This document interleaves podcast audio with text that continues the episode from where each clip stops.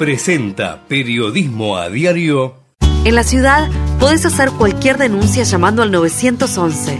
Es más rápido, simple y no tenés que ir a la comisaría. Conoce todo en buenosaires.gov.ar barra seguridad.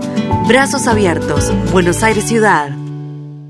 En Galeno te cuidamos hace más de 35 años, con más de 6.000 instituciones médicas, más de 68.000 profesionales, más de 10.000 empleados y más de 100 sucursales. Además, contás con nuestros sanatorios de la Trinidad y nuestros centros médicos propios. Galeno, todo para vos. SS Salud, órgano de control 0800 222 Salud, web sssalud.gov.ar. ProPymes cumple 20 años. Somos la generación del futuro de la industria y la energía. Trabajamos junto a nuestras pymes para mejorar la competitividad y proyectarnos al mundo. Somos ProPymes, el programa del Grupo de Chin para el fortalecimiento de su cadena de valor. En la ciudad podés hacer cualquier denuncia llamando al 911. Es más rápido, simple y no tenés que ir a la comisaría. Conoce todo en buenosaires.gov.ar barra seguridad. Brazos abiertos. Buenos Aires Ciudad.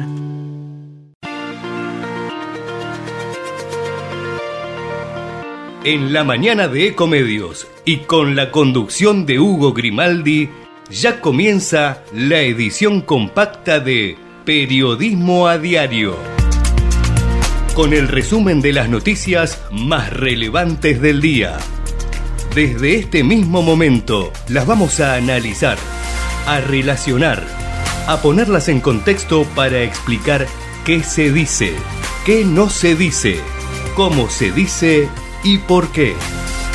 Empezaremos a compartir títulos, notas, videos y fotografías, a mostrar personajes y recomendar columnas y enfoques.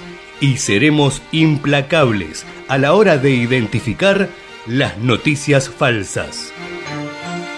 De lunes a viernes por AM 1220, en simultáneo por todas las redes sociales y con desarrollo extra en ecomedios.com. En Periodismo a Diario no le vamos a hacer perder el tiempo.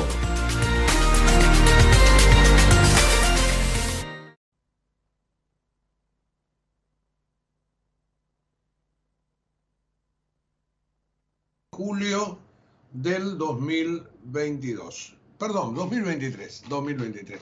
Estaba, estaba pensando en cualquier cosa, ¿cómo andan? Eh, fin de semana movidito, cumpleaños de por medio, bueno, ahí está la familia y nos ha contenido y nos ha hecho bajar algún cambio en respecto a, todo lo que tiene que ver con la información. Este, y bueno, y ahora comienza el lunes, comienza la semana y ahí nos arrompimos de nuevo en esto que es todos los días el ejercicio que hacemos con los oyentes de periodismo a diario para tratar de darle lo mejor. Es un poco nuestra nuestra manera de entender el periodismo. ¿no?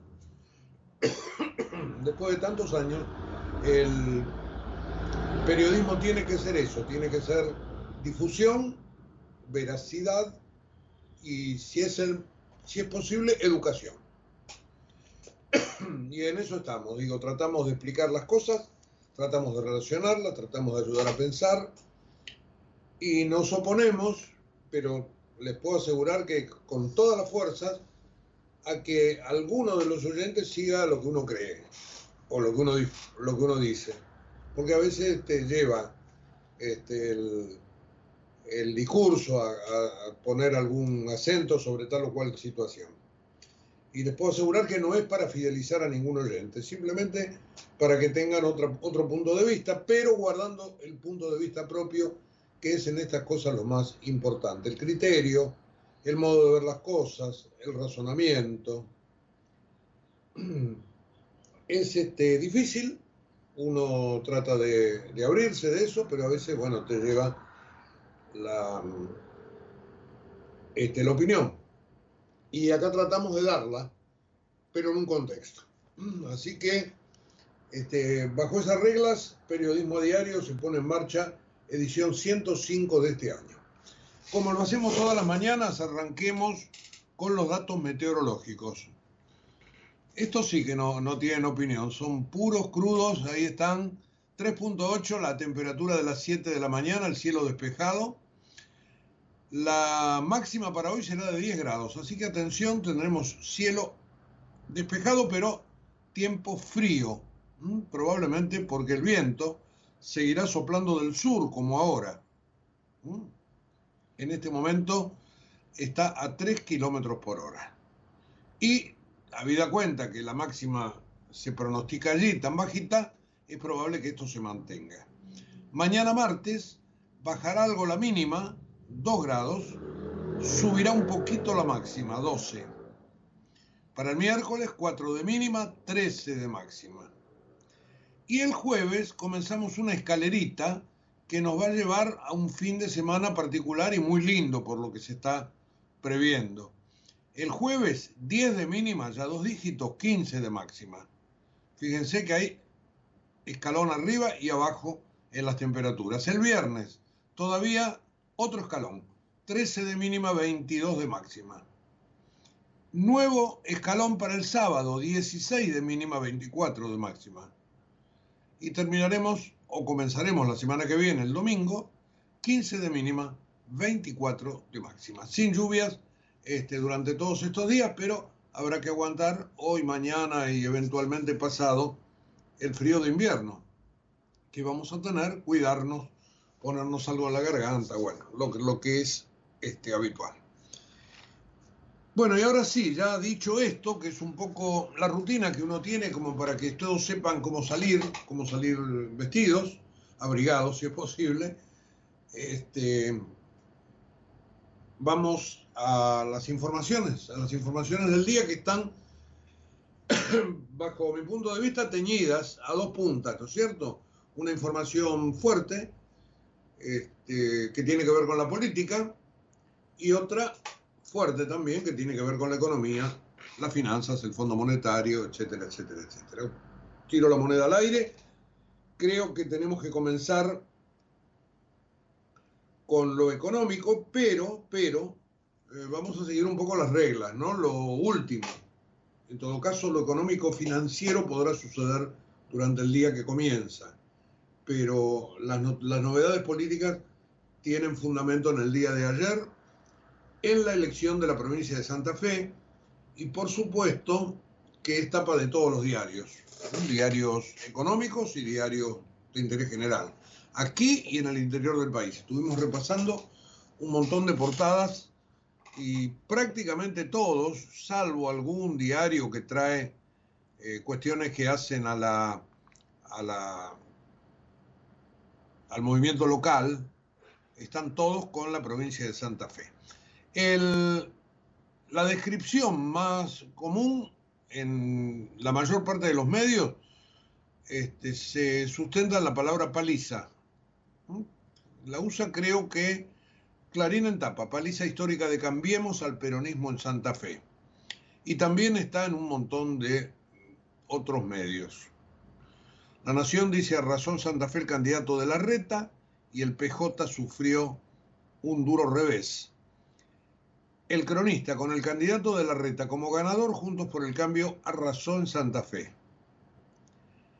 El economista también ganaron Puyaro y Las Palomas en Santa Fe. Eh, por supuesto que para los diarios oficialistas el tema, cuanto menos lo toquen mejor, están en la tapa. Ámbito dice la reta exhibe triunfo en Paso de Santa Fe.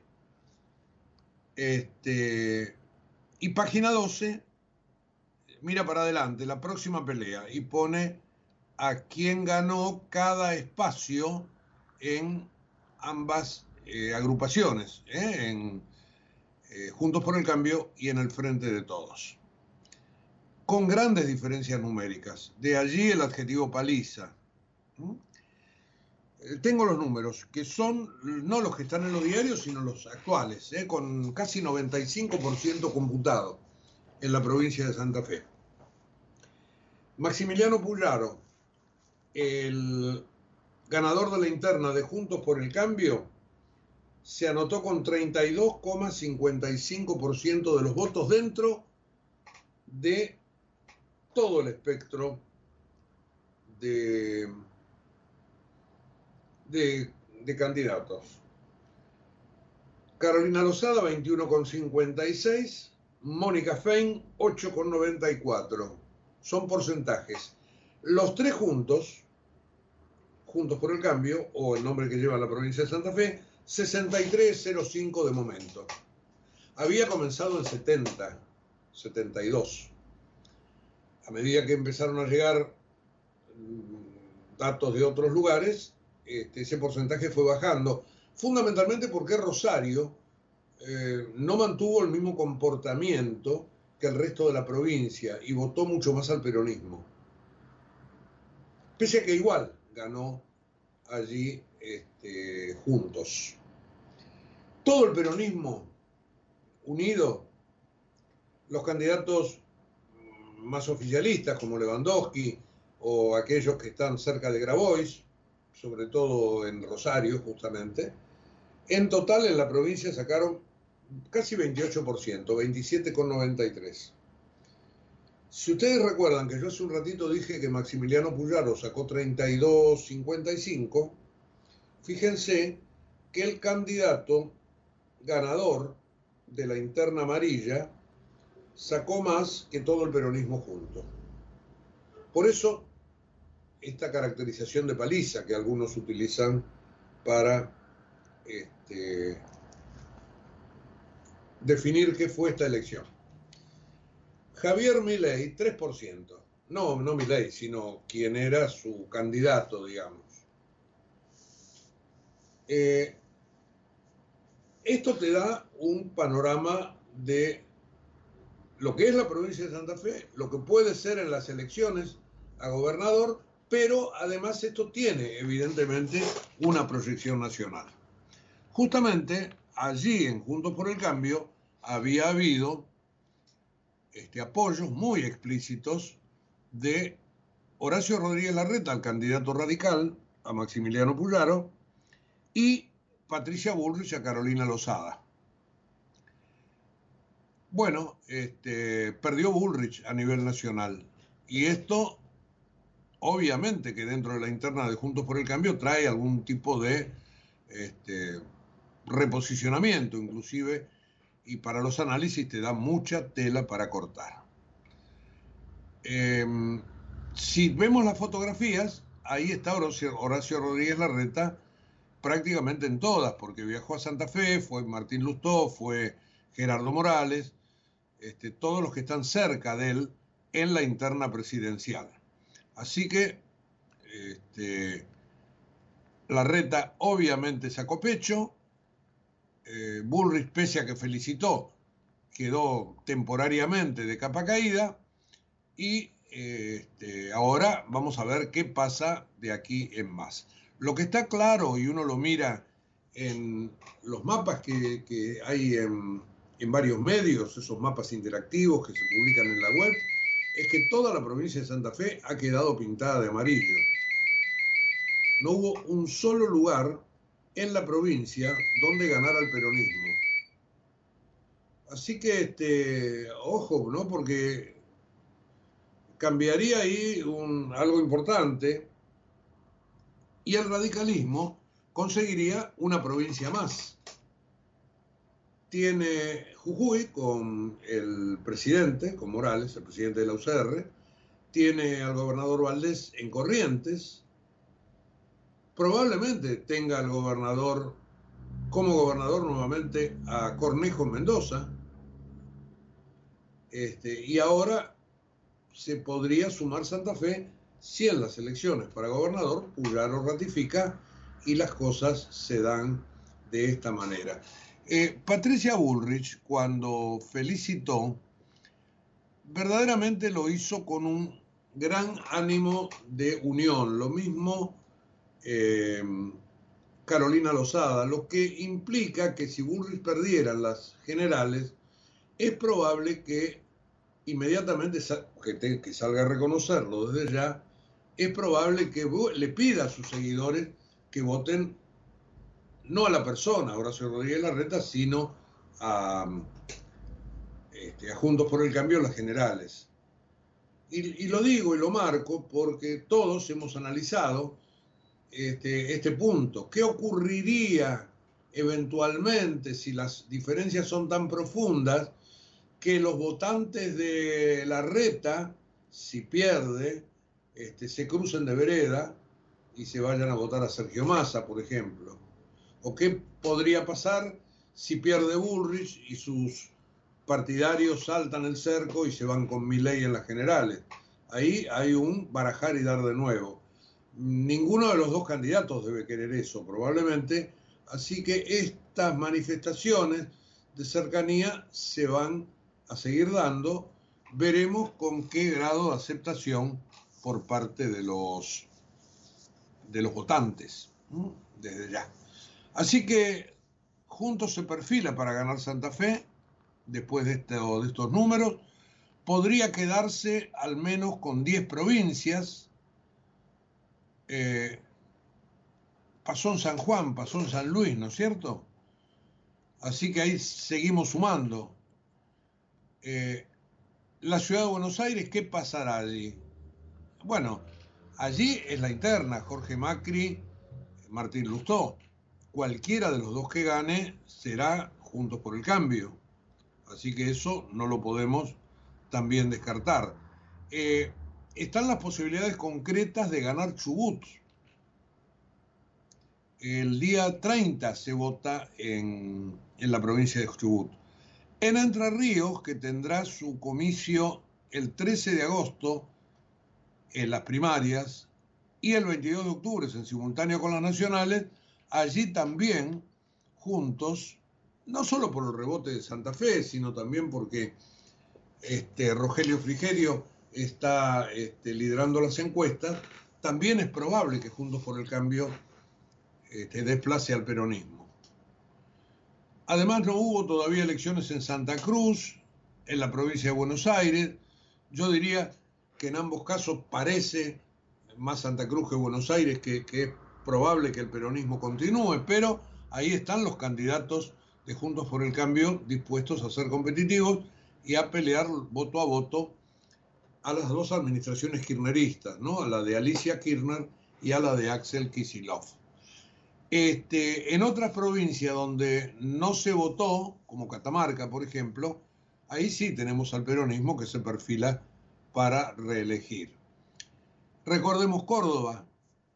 Allí, este, Juntos por el Cambio perdió por apenas tres puntos y alguna moneda más contra el peronismo de Juan Schiaretti, que eh, presentó a Martín Yariora de candidato, y, este, pero no es kirchnerismo 100%, digamos, ¿no? Es una provincia que ha sido siempre, que ha ido de costado, con el Azota, con Schiaretti, y ahora muchos dicen que no, con Yariora, que se, eh, se acercaría al kirchnerismo, pero veremos cómo le queda al kirchnerismo, le quedan al kirchnerismo las nacionales. Eh, este domingo que viene en Córdoba justamente hay elecciones, elecciones en Córdoba ciudad, en Córdoba capital, como, como le dicen, con Rodrigo Loredo como, como el probable ganador, pero obviamente que allí todavía la, la moneda está en el aire, ¿no? Así que veremos qué pasa a nivel nacional después de estas pasos, obviamente que después en agosto estarán las pasos nacionales, y qué pasa dentro de cada fuerza, porque eso también es muy importante. Por eso, el titular del Economista, cuando habla de las palomas,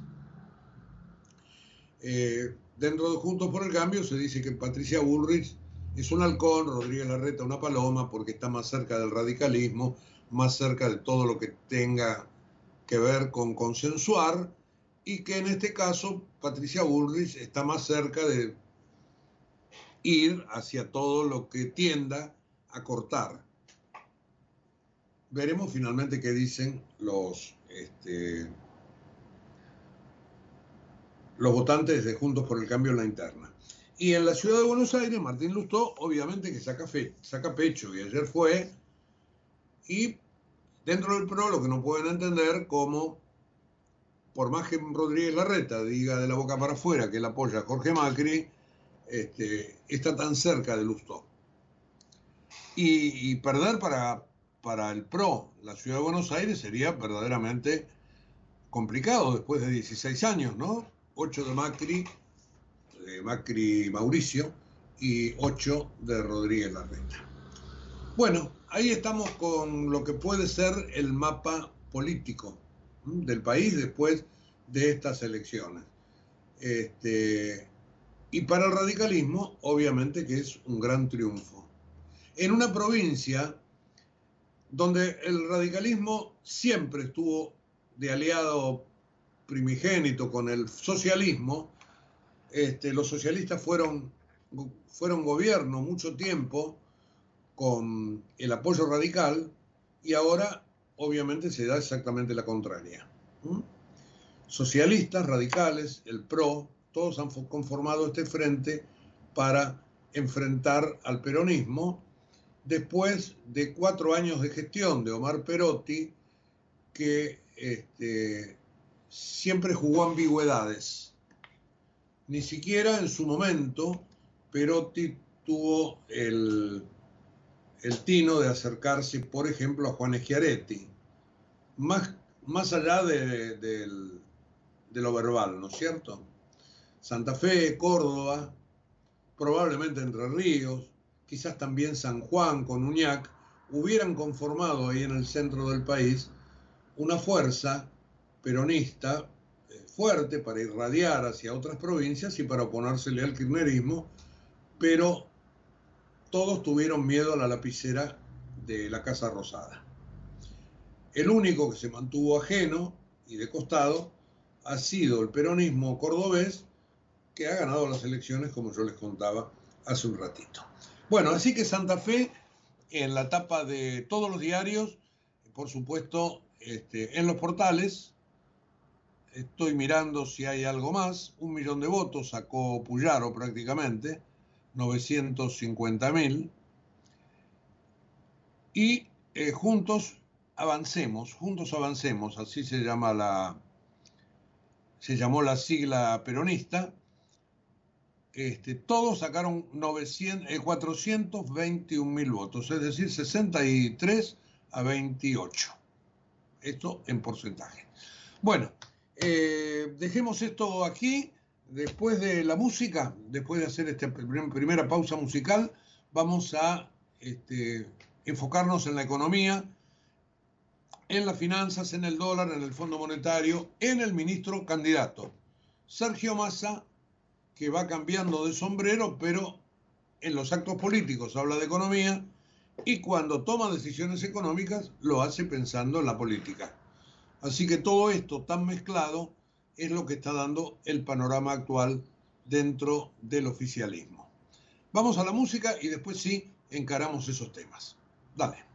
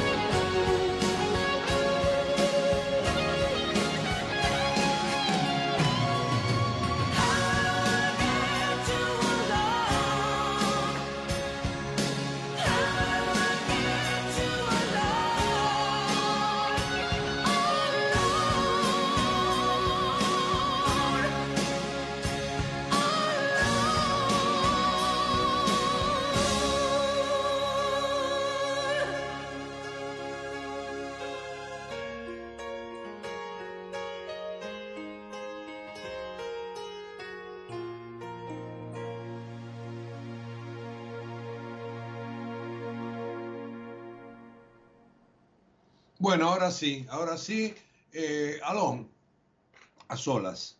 Esto es una creación de, eh, de una banda estadounidense de rock eh, oriunda de la ciudad de Seattle, eh, formada por dos hermanas, Ann y Nancy Wilson. Eh, la banda se formó a principios de la década del 70, esta canción es de los 90, pero muy linda como para tenerla acá en cuenta, como para pasar este ratito de la mañana. Eh, mientras estaba la canción, estuve hurgando un poco en las páginas web. Claro, quería actualizar un, poco la cuestión rosarina, estamos más o menos, la cuestión digo santafesina, estamos más o menos en lo que le dije, pero en el tema Rosario todavía hay mucha nebulosa, aunque eh, obviamente hay que prestarle una, una atención especial a la ciudad por toda la problemática que tiene con la delincuencia, con el narcotráfico. Probablemente hasta anoche o hasta pasada la medianoche, Pablo Yapkin era quien este, se perfilaba como para ser el ganador de la interna, dentro siempre de Juntos por el Cambio. Yo les dije que eh, allí el peronismo ha tenido mejor performance, sobre todo porque eh, hubo mucho voto para el representante de Juan Grabois dentro del, peronismo. Pero igualmente gana juntos y probablemente Pablo Yapkin esté para revalidar. Y ahí se da un cruce entre eh, quienes apoyan a los candidatos, porque a Yapkin lo está apoyando, o lo apoyaba, este, Carolina Lozada. Así que este, ahí también hay, hay, un cruce a nivel nacional. Pero si antes del final del programa tengo números más, este, más cercanos, se los voy a dar. Eh, les puedo dar algunos números pelados, digamos, ¿no? En Rosario, 55-12 sacó este, Unidos para cambiar Santa Fe, pero esto a nivel de gobernador. Y juntos 36. Fíjense cómo difiere del 63 contra el 28. Por eso les decía que ahí hubo un empujón dentro del peronismo que no le alcanzó, pero que probablemente este, lo posiciona mejor. Y me queda para después, si puedo, la cuestión de la intendencia, que esto es este, muy importante, sobre todo para esa zona. Bueno, les prometí el tema económico y esto va correlato con el tema financiero. Porque parece ser, digo, por fin, o no, nunca se sabe, este, que el equipo económico va a viajar a Washington. ¿Cuántas veces lo hemos dicho la semana pasada y la anterior? Bueno, después de 12 semanas de negociaciones, ayer hubo un Zoom. No digo para nada que se pusieron de acuerdo, pero por lo menos dicen que hubo promesas de viaje hoy. Con la este, con el compromiso del Fondo Monetario de arreglar las cosas antes del fin de semana. Y después está pendiente si va o no va Sergio Massa a poner la firma. Yo diría, dependerá de cómo sale todo esto.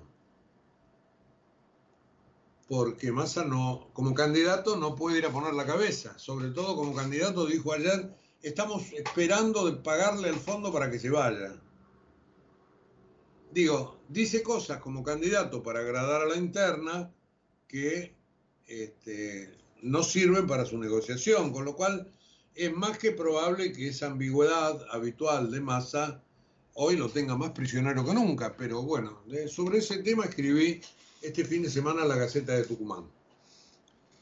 El ministro, el ministro candidato y, los, y las contras que tiene serlo es un lastre para Massa, sin ningún tipo de dudas, más allá del problema que tiene con la inflación, del problema que tiene con las reservas, la pobreza, todo aquello que el peronismo no sabe cómo hacer para barrer debajo de la alfombra.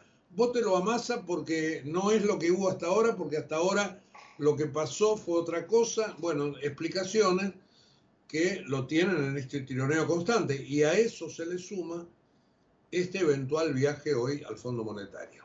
Yo, como les decía la semana pasada, desconfío. Y porque, porque sí, porque, porque es masa, digo. Así te dicen en economía, y, es masa. Bueno, el candidato es ambiguo, tiene este tipo de, de salida siempre, y, bueno, no, no le resulta confiable tampoco a los este, negociadores internacionales. Parece ser que hoy van a ir, ayer dieron más detalles, esta noche, como hemos hecho toda la semana pasada, eh, miraremos en las escalerillas de los aviones, a ver si finalmente suben. Eh, me encantaría decir mañana a la mañana, están en Washington los miembros del equipo económico, este, comandados por Gabriel Rubinstein, estará allá Leonardo Malcour, este, bueno, todos los que habitualmente van, directores del Banco Central, inclusive para tratar de cerrar esto, y vamos a ver de qué manera. Hay algunos medios que dicen que Argentina finalmente podría conseguir 8 mil millones de desembolso con el compromiso de usar una mínima parte para intervenir en el mercado porque ahí tenemos el otro problema que lo está corriendo más al mercado, que le subió 30 pesos el dólar blue la semana pasada, por ejemplo. Eh, otro problema es que se está quedando sin yuanes también. Hoy hay una nota muy buena, muy buena, no, muy interesante en el diario La Nación porque reproducen cálculos de una consultora, la consultora de Daniel Marx. Y allí se dice que este, ni siquiera alcanzan los yuanes en este momento. No está en, La Nación, sino en Clarín, ¿eh? en la página 13. La consultora Daniel Marx, que este, estimó que el primer tramo ya habría sido utilizado en operaciones de comercio exterior por el equivalente a 4.825 millones de dólares. Y del segundo tramo, estimamos, dice la consultora, que quedaban al 30 de junio 2.903 millones, es 3.000. 3.000 millones, el equivalente a 3.000 millones de dólares. Tenés que pagar este, al fondo más por lo tanto no te alcanza. Así que está ahí con la soga al cuello el ministro Massa, la volatilidad cambiaria sigue en auge. Eh, el mes pasado se sacrificaron 900, este mes mejor dicho, 946 millones eh, de dólares de saldo negativo, que es el mayor para un mes en 34 meses. Si miramos para atrás, es necesario irse casi tres años tres años para atrás para este, marcar una, una, salida de dólares de, tanto volumen, casi mil millones. Debilidad de las reservas, entonces, dudas sobre la capacidad de negociación y las trabas internas que tiene Massa, y entonces, bueno, la tormenta cambiaria que se dio la semana pasada, que hizo subir estos 30 pesos, probablemente haya sido la que haya generado la necesidad de este, hacer este, este, este viaje. Y vuelvo a decir, Massa viajará si las cosas vienen servidas. Si no, por supuesto, se va a abstener y es lógico para alguien que tiene dos sombreros. Porque no puede sostener como ministro lo que este, lamenta como candidato. Eso me hace acordar a una frase de la Reconquista Española, ¿no? Cuando el último sultán se va de Granada, eh, Boabdil, eh, se va llorando de la ciudad que era el centro del, reino morisco en, en, España. Y su madre dijo, este, que llora como mujer lo que nos ha sabido defender como hombre. Me acordaba de eso, eh, en otros tiempos obviamente con la cultura musulmana, las mujeres, los hombres, pero, pero de esa frase surge en todo caso en mi cabeza esto que le dije hace un ratito, que no puede defender como, como candidato lo que quiere acordar como ministro. Es una dualidad, una dualidad complicada. Ahora, ustedes me dirán, bueno, pero, pero esto pasa habitualmente, por ejemplo, con un presidente que quiere reelegirse, y sí, pasa. Y cuando el presidente que quiere reelegirse toma una medida, obviamente que todos dicen medida electoral. Es lo que le pasa a Massa cuando da un aumento a alguien. Bueno, él lo ha elegido. El presidente no puede correrse. Massa eventualmente sí. Si quisiera, podría por lo menos sacarse la formalidad de encima del título de ministro de Economía. Así que hoy, bueno, veremos hasta dónde se avanza, qué trasciende y mañana este, estamos pendientes de si llegan o no llega el equipo económico para negociar. Eh, ¿Qué dijo más ayer en un acto en José Cepaz? Estuvo mm, este, de campaña, por supuesto, este fin de semana por el conurbano. Queremos pagarle al fondo de vuelta y que se vayan de la Argentina. Queremos ser un país soberano, queremos decidir. La trampita está en que no hay plata para pagarle al fondo y que para pagarle la bocha de plata que se le debe, los 40 y algo de Macri, todo lo que se fue sumando después, propio de este gobierno, este, no se puede pagar de la noche a la mañana. Así que claro que habría que pagarle al fondo. Por supuesto que te sacas al fondo de encima, no te ponen condicionalidades, pero si te sacas al fondo de encima es porque hiciste todos los deberes y conseguiste la plata para pagarle. ¿Ven que es un perro que se muerde la cola?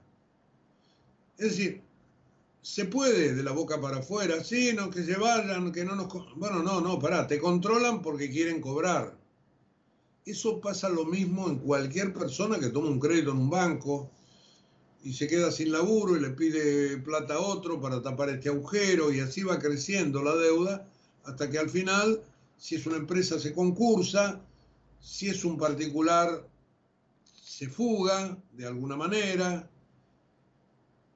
pero a los países le pasa lo mismo. Ahora, si ese tipo tuviera ordenada su casa, si le entraran 10 y gastase 9 y junta para dentro de tres meses comprarse un aire acondicionado y lo instala y sigue ahorrando e invirtiendo, bueno, esto es lo que hace una familia. Pero claro, la cultura argentina del Fondo Monetario es no pagarle, tratar de, jugar al vivo a la pepa y así tenemos la, este, el prontuario que tenemos en el mundo. Dijo más, a la Argentina le dejaron un ancla muy complicada. El acuerdo con el fondo de 2018 nos hizo perder soberanía. Claro, porque te metiste con alguien que te aprieta las clavijas. Porque si vos le tomás plata a los particulares, supongamos que, más, que Macri en su momento hubiera tenido los mercados de deuda, los mercados voluntarios abiertos, hubiera tomado dinero y ya este gobierno lo hubiera defolteado. Si no tenés para pagar, si nadie te aprieta, si seguís gastando más de lo que te entra, Así que es una falacia esto que dice el ministro Massa, que lo dice como candidato, y además agrandado, bueno, queremos ser un país soberano, paguemos todo, etcétera, etcétera. Busco aumentar las exportaciones, trabajar en vender el trabajo argentino al mundo y lograr acumular reservas, dijo el candidato. Y es lo que todos buscan y pero no toma en cuenta Massa que con este sistema actual nada de esto se le va a dar.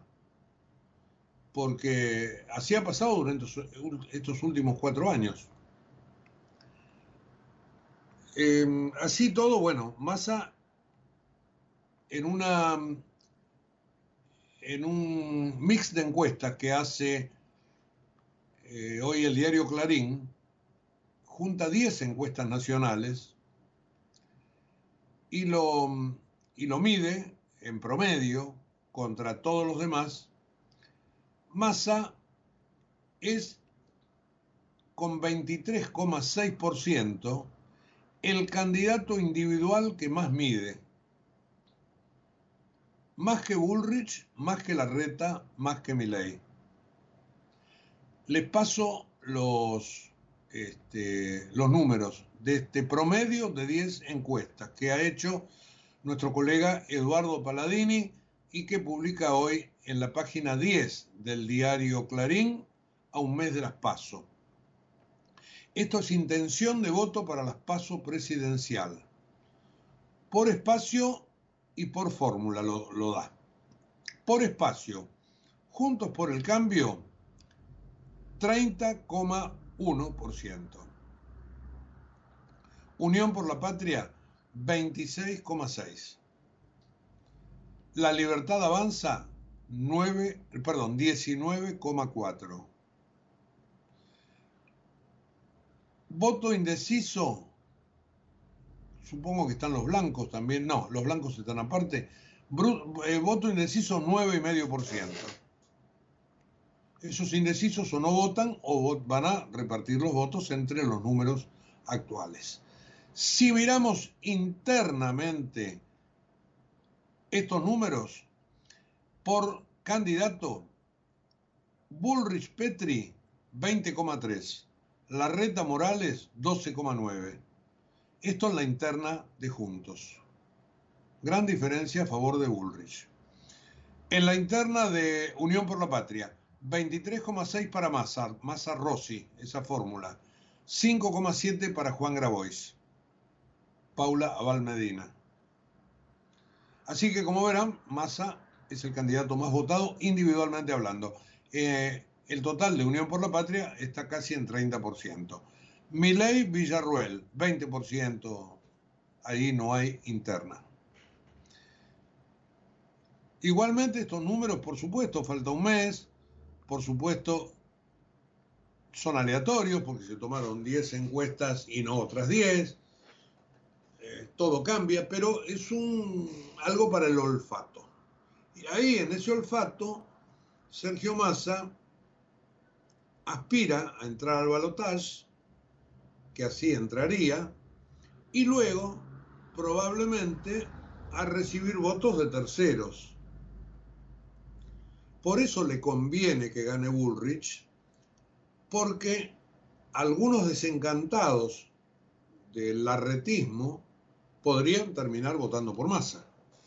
Así que es toda una ingeniería que no se va a definir, bueno, probablemente hasta octubre. Veremos si hay en el medio algún tipo de grandes ruidos que cambien un poco la idea de la gente, en todos lados, ¿no es cierto?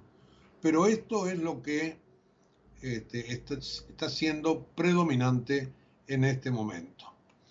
Lo político y lo económico juntos, justamente porque el ministro de Economía es candidato a presidente. Nada más que por eso.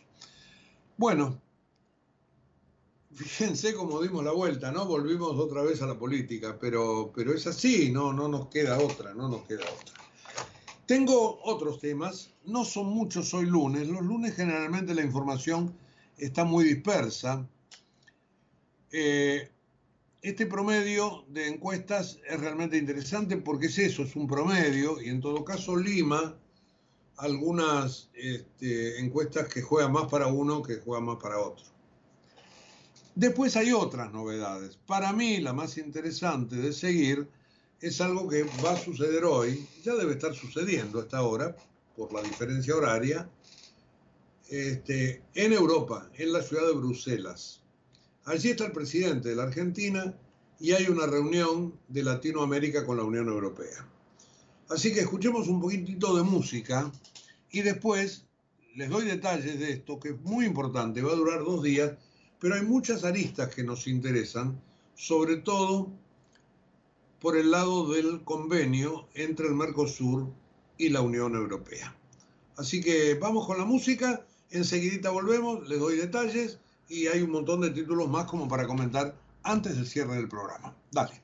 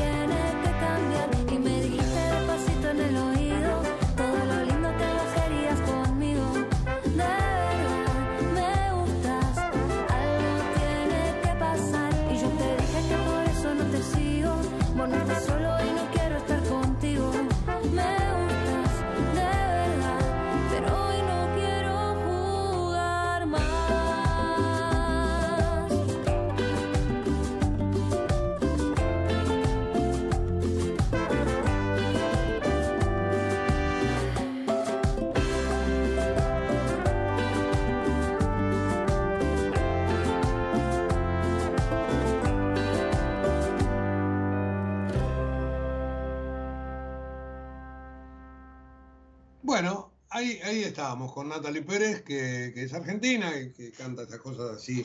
Mezcla de, la cumbia local y de aire caribeño, pero bueno, venía bien en este momento como para movernos un poquitito. Eh, veo que el viento amainó algo, no obstante sigue soplando desde el día, desde el cuadrante sur y el servicio meteorológico ha actualizado los datos de las 7, que era de 3.8, y lo da hacia la baja ahora, a las 8 de la mañana, 3.2 la temperatura. El cielo con sol eh, y una máxima que queda ratificada en 10 grados. ¿eh? Así que ojo, atención al día de hoy. Tengo resultados finales de Rosario. Yo estaba buscándolos, no los encontraba. Bueno, amplia diferencia del oficialismo también ahí. Este, este, en Rosario, en la ciudad de Rosario, eh, ganó 53 casi a 24. Y dentro de la interna del, del Junto por el Cambio, Pablo Yapkin, actual intendente rosarino, por eso dije oficialismo, se consolidó ganador en la interna, busca su reelección, con 42,37% de los sufragios a Yapkin lo apoyaba Lozada. Y Miguel Ángel de Sandori, apoyado por, por este, Puyaro, alcanzó casi el 35% de los votos. Mm, así que la ciudad de Rosario, con todos los problemas que tiene Rosario, eh, quiere que, en apariencia, todavía no está la definitiva, pero querría, digo, que Pablo Yapkin continuara. Ya lo veremos en las generales. Bueno, les dije que íbamos a hablar de Bruselas. Bruselas donde está en este momento eh, el presidente Alberto Fernández. Allí llegó el presidente de esta ciudad, se va a celebrar, se está celebrando la cumbre entre la CELAC y la Unión Europea, una cumbre difícil esta, porque todos sus participantes van a tratar durante dos días de hacer avanzar algunas cuestiones que están pendientes. Todos tienen objetivos diferentes, con frecuencia muchos de ellos son opuestos. El objetivo argentino, junto con Brasil, me imagino que con Paraguay y con Uruguay también, es empujar el convenio con la Unión Europea. Más allá de las cuestiones bilaterales que cada uno tiene con Europa. Por ejemplo, hoy el presidente ya debe estar en este momento, es esperado en el edificio Europa de la Comisión Europea para firmar con Ursula von der Leyen, que es la presidenta de, justamente de esta comisión, los memorándum de entendimiento que Argentina firma con la Unión Europea sobre cuestiones energéticas, por ejemplo. Pero esto es bilateralmente. Después está todo el tema Mercosur. Allí dicen que Lula ha llevado una propuesta o una contrapropuesta, si ustedes quieren, sobre los requisitos ambientales que pide la Unión Europea para este, avanzar con el Tratado de Libre Comercio, algo que está ahí colgado de los piolines desde hace muchos años. Fundamentalmente porque Francia, sus agricultores se oponen, porque muchas cosas de las que se están pidiendo se suponen que son para estirar. Este, bueno, ahí está esta contrapropuesta de Lula. No va a pasar concreto nada en esta, en esta agenda. Este, quedará arriba de la mesa. Veremos qué pasa con Francia.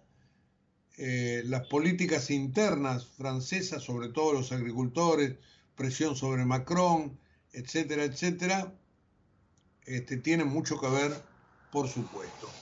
Eh, Macron y el presidente Fernández probablemente se reúnan. Hay cierta afinidad, sobre todo porque Macron cree que la Argentina puede ser un muy buen interlocutor para convencer a Venezuela de la eh, normalización democrática. Veremos qué pasa porque había algunos que decían que Macron no habría aceptado esta bilateral. Veremos, veremos, pero estas cosas están ahí dando vuelta, pero es un tema que tenemos que seguir, les reitero, a dos puntas. Primero por la cuestión argentina puntualmente y segundo por esto del Mercosur, con esta contrapropuesta de Lula que veremos si va a dormir algún cajón de algún burócrata europeo o si verdaderamente alguien le presta atención. Pero hay situaciones de las políticas internas de los países que están influyendo, tal como influyen también aquí en América Latina, Uruguay por un lado, Brasil, Argentina por el otro, etcétera, etcétera. Así que igualmente Creo que los diarios no le prestan mucha atención a esto. Yo mm, presumo que mañana sí va a estar en, la consideración de los diarios y hoy seguiremos, por supuesto, a través de las agencias internacionales. Hay una nota hablando de cuestiones internacionales, justamente, eh, muy buena de Jaime Rosenberg en el diario La Nación, página 15 que analiza a los candidatos en función a la política exterior que podrían llegar a tener. Les leo la bajada, simplemente como resumen, después los remito ahí a la página 15 de La Nación. Bullrich, Larreta y Milei rechazan sumarse a los BRICS por Rusia e Irán. Los BRICS es el, el grupo de países que tiene a los cinco que tienen esta sigla, Brasil, Rusia, India, China, Sudáfrica. Y le habían dicho a Argentina, bueno, súmense al banco, pongan una plata ahora en el mes de agosto y por ahí, con suerte, van a tener algún financiamiento, etcétera, etcétera.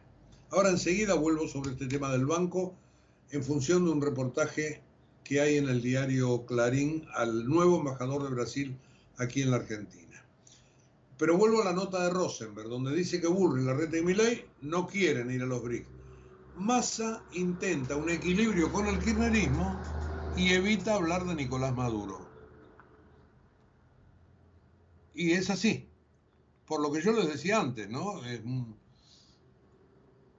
materia este, este, en materia internacional, eh, Massa es demasiado zigzagueante. Así que este, también desde este punto de vista, todo ser zigzagueante en política es valorado, pero uno desconfía. Y en el mundo desconfían de los zigzagueantes. Por más que haya países que hagan del zigzag toda una política, pero todos saben que es así que cuando muestran la carta negra es porque tienen la carta blanca escondida detrás, o viceversa. En el caso de Massa es demasiado, este, demasiado recurrente su modo de ser. Bueno, les decía del reportaje que se le hace al embajador, al nuevo embajador de Brasil, en la Argentina hablando de todos estos temas. ¿Por qué motivo? Porque recordarán ustedes que el presidente Fernández viajó dos veces a Brasil a pedirle a Lula que el Banco Nacional de Desarrollo eh, le diera una bala a los exportadores brasileños para que eh, puedan, y le dieran crédito, digo, para que puedan bancar este, el tiempo de espera que la Argentina les quiere imponer. Y entonces para evitar que se corte el flujo comercial. Y dijo Lula, bueno, no podemos porque queremos un aval, pero se los podría dar BRIC, el Banco de los BRICS, donde está, donde está Dilma. Entonces allí fue Massa China y fue donde Massa se encontró con esa respuesta de Dilma Rousseff. Bueno, vayan a, háganse socios, pongan la plata y 240 millones de dólares creo, que ante el agujero que tiene la Argentina no es nada, pero en agosto por ahí les damos entrada. Y esto se sigue dilatando. Bueno, ¿qué dice el embajador?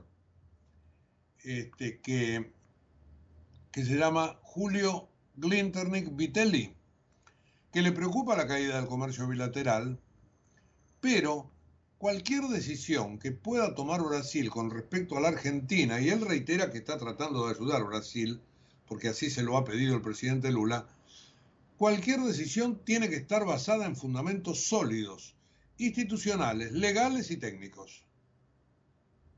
La Argentina no puede esperar todo esto.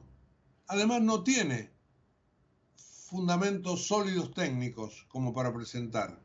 Porque un, fundamento sólido, institucional, legal y técnico es un aval, que es lo que pide Brasil. Porque si vos después no le pagás, al Banco de Desarrollo, le complicás la vida a ellos. Entonces, ante un deudor que no tiene plata, todo el mundo pide garantías. Bueno, la nota es muy interesante, está, les reitero, en Clarín página 16, la hace nuestra colega Natalia Nieves Hitwat, este, al embajador, al nuevo embajador brasileño Julio Glinternack Vitelli. Y algún temita más, porque ya se nos vienen las nueve encima, las nueve de la mañana. Eh, ah, se, está mejorado bastante el tema del agua en el Uruguay. ¿Mm? Montevideo se va abasteciendo de a poco. Ayer Messi fue presentado en Miami en medio de una tormenta. Y en el norte de, en el todo el hemisferio norte, una gran ola de calor. Como saben ustedes, en este momento está sobre Europa, pero también sobre Estados Unidos y sobre China, que esta es la novedad del día de hoy. Nos tenemos que ir porque se acabó periodismo a diario edición radial y también de redes sociales. Nos ven a través de YouTube, por ejemplo. Eh, y ahora empieza la edición gráfica en la página web de la radio. Así que si ustedes esperan una media hora más o menos que actualicemos el programa, ahí la tendrán expuesta www.ecomedios.com. Hasta mañana a las 8, aquí por la radio. Chao. En la ciudad podés hacer cualquier denuncia llamando al 911. Es más rápido, simple y no tenés que ir a la comisaría. Conoce todo en buenosaires.gov.ar barra seguridad. Brazos abiertos. Buenos Aires Ciudad.